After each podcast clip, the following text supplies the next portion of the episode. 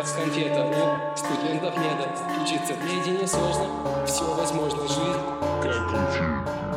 Всем привет, дорогие слушатели! С вами подкаст от медиа-центра MedKitchen и мы его ведущие, а также студенты первого меда Илья и Лиза. Всем привет! Сегодня мы поговорим про вас, первокурсники, и обо всем, что может помочь вам в начале этого непростого медицинского пути. Спешл для первокурсников. Дисклеймер. Заранее хочется предупредить, что, естественно, все темы очень субъективны и индивидуальны. Все всегда зависит от конкретной ситуации, так что не нужно считать, что наши мысли – это истина в последней инстанции. Помните, самое важное мнение и решение – ваше. Все ли первокурсники совершают какие-то ошибки, которые бесят старшекурсников и преподавателей? Конечно, нет.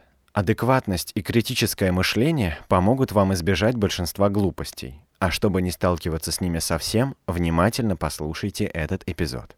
У каждого из нас есть свой набор бед с башкой, которые формируют наше безобидное, но порой странное поведение. Это нормально. Такие беды делают нас индивидуальностями, поэтому их мы обсуждать не будем. Беды с башкой, которые мешают людям. Первая ситуация, например, когда некоторые начинают выкладывать фотографии из анатомички или, не дай бог, видосы какие-то в социальные сети.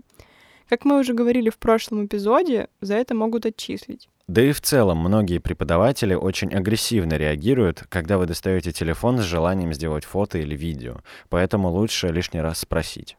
Второй момент, когда ты в общественных местах начинаешь громко обсуждать чернуху, типа трупов или каких-то препаратов в анатомичке, просто чтобы произвести впечатление на окружающих.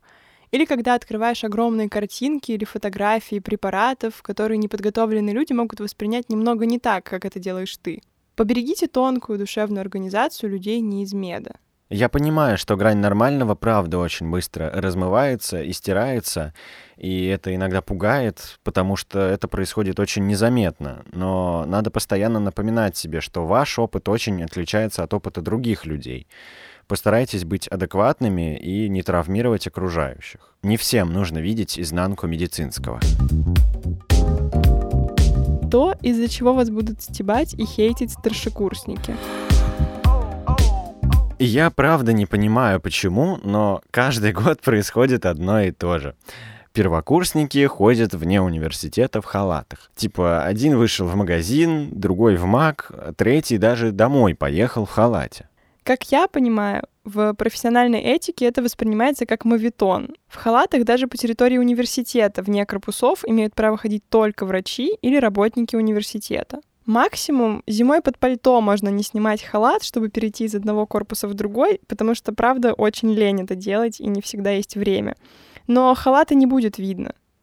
Так что все нормально. Да и в любое время года тоже его можно в нем перебежать из корпуса в корпус. Если сверху на вас надета какая-то другая да, одежда. Ну... Надежда одеть надежду, надеть одежду.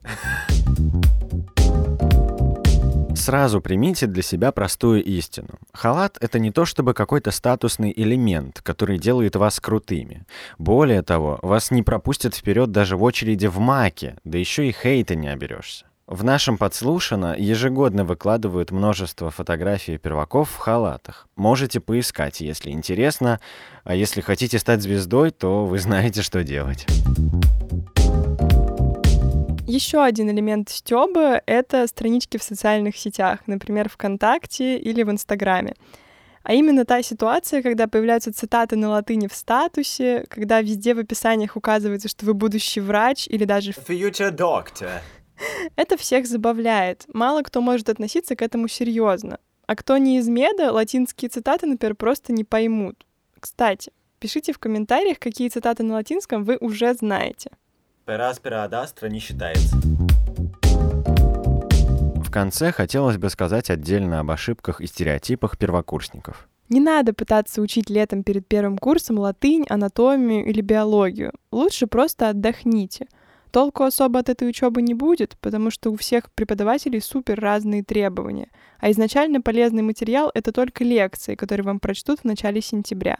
Умоляю, не ориентируйтесь и не спрашивайте бесконечно у старшекурсников, что у вас за препод, и не ориентируйтесь на их описание, потому что все мнения о преподавателях очень субъективны. Вы сами для себя постарайтесь ответить, какой препод хороший, а какой нет, который дает списывать или не дает, который опрашивает или не опрашивает, который строгий или же пофигист.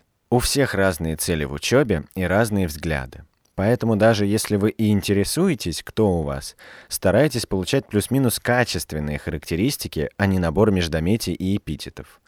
А лучше просто дождитесь первого занятия и посмотрите сами. На первом курсе не надо сразу же покупать скальпель, фонендоскоп, хирургический пинцет. Это все вам не пригодится. Достаточно халата, шапочки, удобной сменки и, кстати, желательно ортопедической, потому что вам придется много ходить. И также понадобится анатомический пинцет. И обязательно несколько альбомов на завязках. Это просто лучшее изобретение человечества. Вы это поймете. Если найдете такой в канцелярском магазине, смело берите прям несколько штук, лишним не будет 100%. Если что, сможете продать кому-нибудь на вашем курсе. Почему именно на завязках? Потому что у тебя появляется право на ошибки и бесконечные возможности для их исправления. А исправлять придется. Помню, как первые пару месяцев первого курса был какой-то непонятный аншлаг на лекциях. Я приезжал в универ к 8.30, чтобы занять очередь на лекцию, и там реально были толпы людей, как в А2 Green Hall Club до пандемии. Как вы можете догадаться, дальше такого ажиотажа на лекциях вы не увидите. Помните, что вы учитесь не одни, и, пожалуйста, не загораживайте проходы на другие кафедры. Потому что я помню, каким испытанием было попасть на анатомию, когда существует преграда из первокурсников. И самое смешное, что я тогда пыталась пройти, а на меня еще гнали, типа, куда ты прешь, бла-бла-бла. И я такая, я с другого курса, отстаньте от меня, пожалуйста, и пропустите. И последнее. Совет персонально от меня. Когда у вас начнется гистология, не надо искать миллион розовых и фиолетовых карандашей.